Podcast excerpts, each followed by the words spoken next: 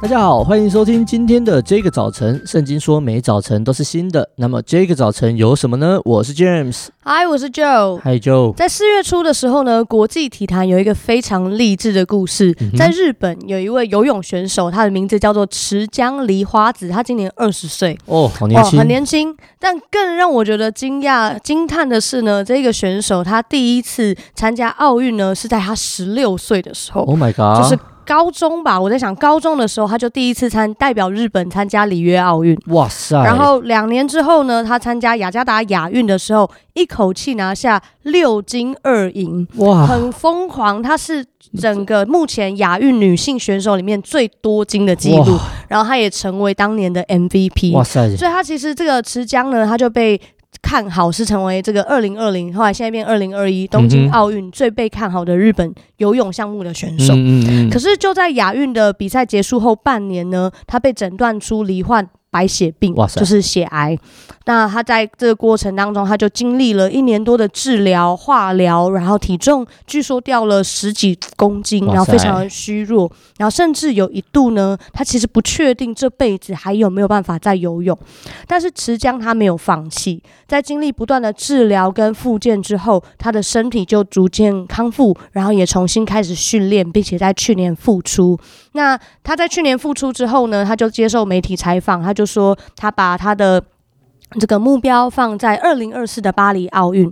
可是没有想到，就在他复出之后呢，他今年四月竟然以分组第一的名次。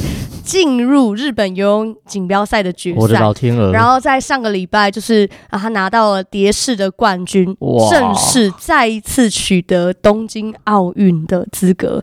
哇！你知道这这个新闻真的是非常的，这是漫画吧？这非常的激励人心，然后非常的就是觉得奇迹一般的故事。你看的不是漫画，真的是新闻。大家上网查池江梨花子，然后日本媒体它是用复活来形容。哦，他对生命的强韧跟坚定的态度，啊、对，我就看到这个这个新闻的时候，我就觉得很激动。其实我就觉得，在很多杰出的运动员身上，都可以看到这种很坚韧、很坚定，然后很坚持到底的这种性格。嗯、真的，像我以前很喜欢看网球，像 Maria Sharapova，啊，大小威廉斯，然后像台湾的谢淑薇，哦，然后像羽球的戴资颖，啊、然后当然篮球传奇 Kobe Bryant，我觉得在他们身上，我都有看到这种很坚定的特质。每一次想到他们的时候，我都觉得很被 inspire。真的，James，你有没有曾经呃听过哪一个运动？动员的故事是让你觉得很激励，让你特别印象深刻的。OK，你刚刚讲到 Kobe，、嗯、对我我记得就是 Kobe 那时候呃意外过世的时候，就有人开始把他所有的资料都挖出来，他的生活，嗯，对他的生活真的是非常的无趣，对 对，就是训练训练训练。然后我看到有一个文章，他说哦，他他他他训练是这样子的，他说如果他是早上十一点开始练几个小时。休息几个小时，下午五点到七点可以再练一波。对，那呃呃，他说这这可能就是所谓的正常的练习时间。嗯，但他说呢，如果我可以从早上五点开始练到七点，然后我七点再练到两点，那 晚上六点再练到八点。早一点开始的时候呢，我每一天就能多排一段的训练。嗯哼，那如果遇上暑假休季的期间呢，他加起来就会多练很多的时间。所以他们练习到一个程度，我后来呃呃，也就是突然想到，那像那个 LeBron James，嗯，他的脚就是他他脚基本上已经变形了，就练球练到就是脚都已经变形，脚趾头都已经变形了，哇对，就难以想象这些运动员他们为着这个在所谓的最高殿堂，然后。啊呃呃，用尽他们最好，他们把最好的拿出来的态度在练习，是这样子在练习的。对，你一讲我就想到他们两个。对，我真的觉得看到他们这种运动员啊，其实他们真的是把付上很大的代价。嗯、很多时候我们看到的是他们在场上的那一刻，荣耀的那一刻。那可是他们在背后付上了很大的。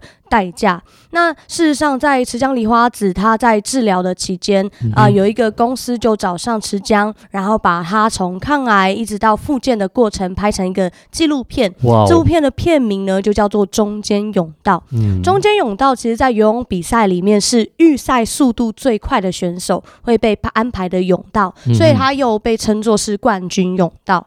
那在纪录片里面呢，池江就分享，他其实自己常常是中间泳道的。常胜军。嗯，可是当他生病之后，其实有一段时间他是被分配到这个边缘边边边边的赛道边缘泳道的。那其实也有一段时间，他真的不确定自己还有没有机会再游泳。对，其实他曾经非常的脆弱，因为他从三岁就开始游泳。其实游泳就像刚刚讲科比一样，那是他这辈子最重要的事情。嗯、他也觉得说，好像因为生病，自己的事业有可能就要画上句点。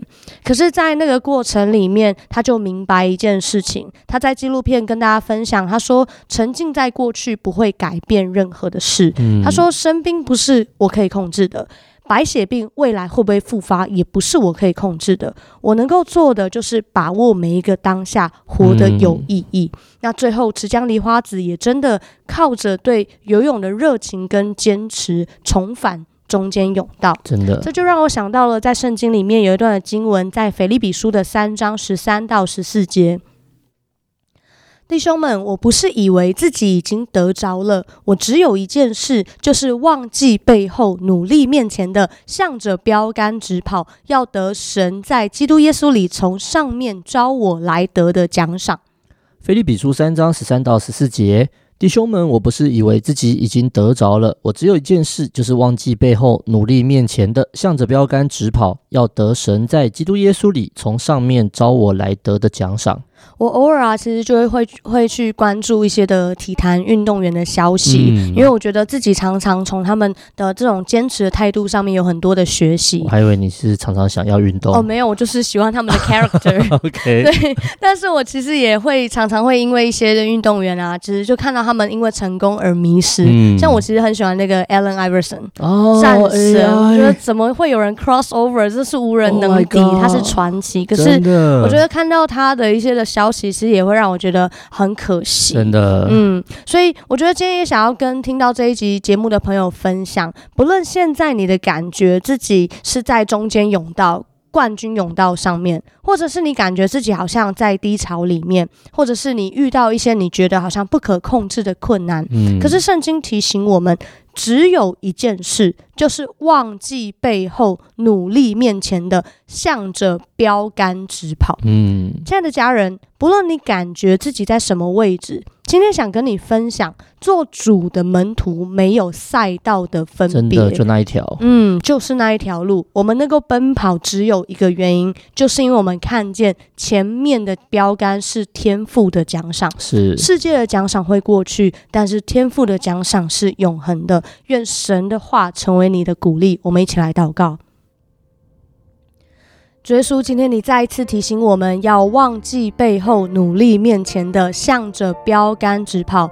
主，我祷告，你使那发酸的腿、发沉的手要再一次得力，嗯、帮助我们定睛在你的身上。于是我们就明白过来，自己是为了什么而奔跑。主，我祷告，灰心与沮丧不能够限制我们，不论是在我们的家庭、在我们的职场、我们的校园，甚至是在传福音的事上，都让我们明白，你已经为我们预备了。你就是我们所奔跑的道路，你就是我们的中间赛道，叫我们定睛仰望你，叫我们得着不羞愧的盼望。感谢主，祷告奉耶稣基督的名，阿门。是的，亲爱的听众朋友们，如果你现在有一些目标，你觉得你正在困难，或者是你觉得在顺境当中，都不要忘记，这也许是上帝放在你生命中一个很棒的阶段，让你可以奔跑在。他所为你预备的中间赛道上面。听完这一集之后，如果你有任何的感想、心情或是建议，都欢迎透过我们的 IG 小老鼠 DJ 点 YOUTH 和我们联络。如果可以，你也可以跟你的朋友来分享我们的节目。谢谢大家，上帝爱你，大家拜拜，拜拜。